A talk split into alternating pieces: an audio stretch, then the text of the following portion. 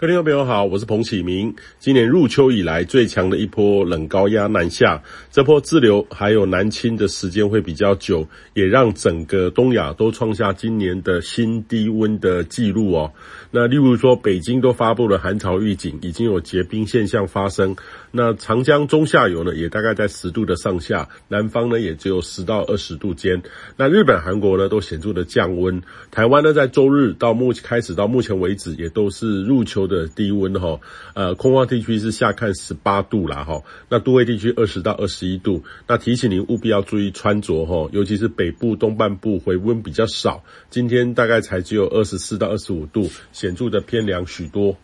那预期呢，明后天高压势力呢对台湾的影响会稍微减弱，各地逐步的回温转晴，呃，但回温的幅度不不同哈，呃，北部不超过三十度，中南部呢大概在呃三十到三十二度间，呃，预期会持续到周四，周四开始呢到周末，另外一波东北风还有锋面通过，北部还有东半部等迎风面再转阴沉偶阵雨，温度呢也会类似这几天的波动哈，提醒你要多留意，要注意身体健康。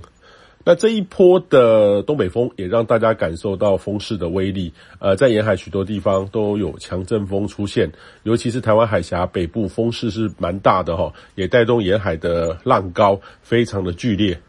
那预期这几周都是有节奏的，有冷空气南下，配合上锋面系统，水汽是略多。但是这当中呢，还是有许多空档转晴的时间。呃，北部东半部朋友建议您要好好掌握气象资讯哦。呃，预测，不然的呢，会觉得怎么整天都在下雨哈，整座都在下雨。呃，衣服洗晒都不会干。中南部呢，比较没有什么变化，还是较为稳定的天气形态。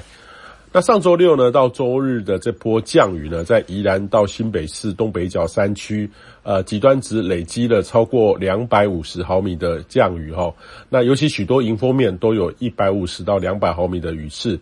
那目前呢，虽然说已经缓减缓了哈，但是在基隆到新北市的迎风面山区还是有较大雨发生。那尤其是东北风的环境呢，配合上地形，在东北部很容易发展剧烈的降雨。这个常常是很局部的吼，呃，甚至有时候会有低压或是台风没来台湾，配合上东北风，在这个东北部的地形呢，带来很剧烈的降雨。这个在十月到十一月都很容易发生。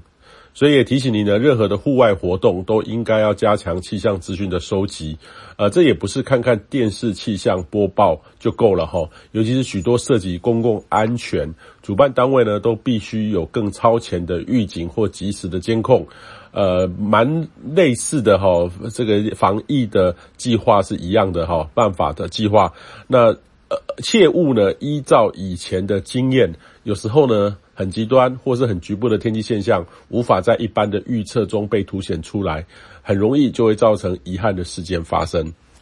以上气象由天气风险彭启明提供。